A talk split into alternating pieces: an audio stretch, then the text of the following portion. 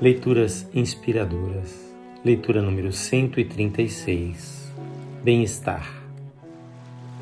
No Salmo 35, 27 está escrito: Cantem de alegria e regozijo todos os que desejam ver provada a minha inocência, e sempre repitam: O Senhor seja engrandecido, ele tem prazer no bem-estar do seu servo. O Salmo 35 nos dá como refrigério a garantia de que Deus tem prazer em ver o nosso bem e a nossa prosperidade.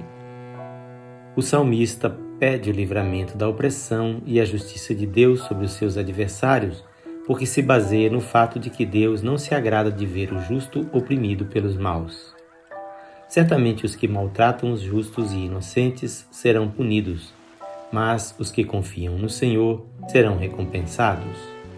Esteja certo de que os ímpios não ficarão sem castigo, mas os justos serão poupados, diz Provérbios 11, 21.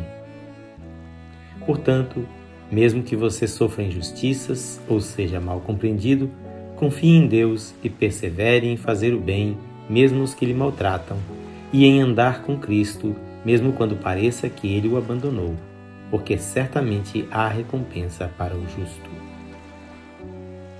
O texto desta leitura é de autoria deste seu amigo, pastor Edson Grando. Que o Senhor Jesus abençoe abundantemente a sua vida.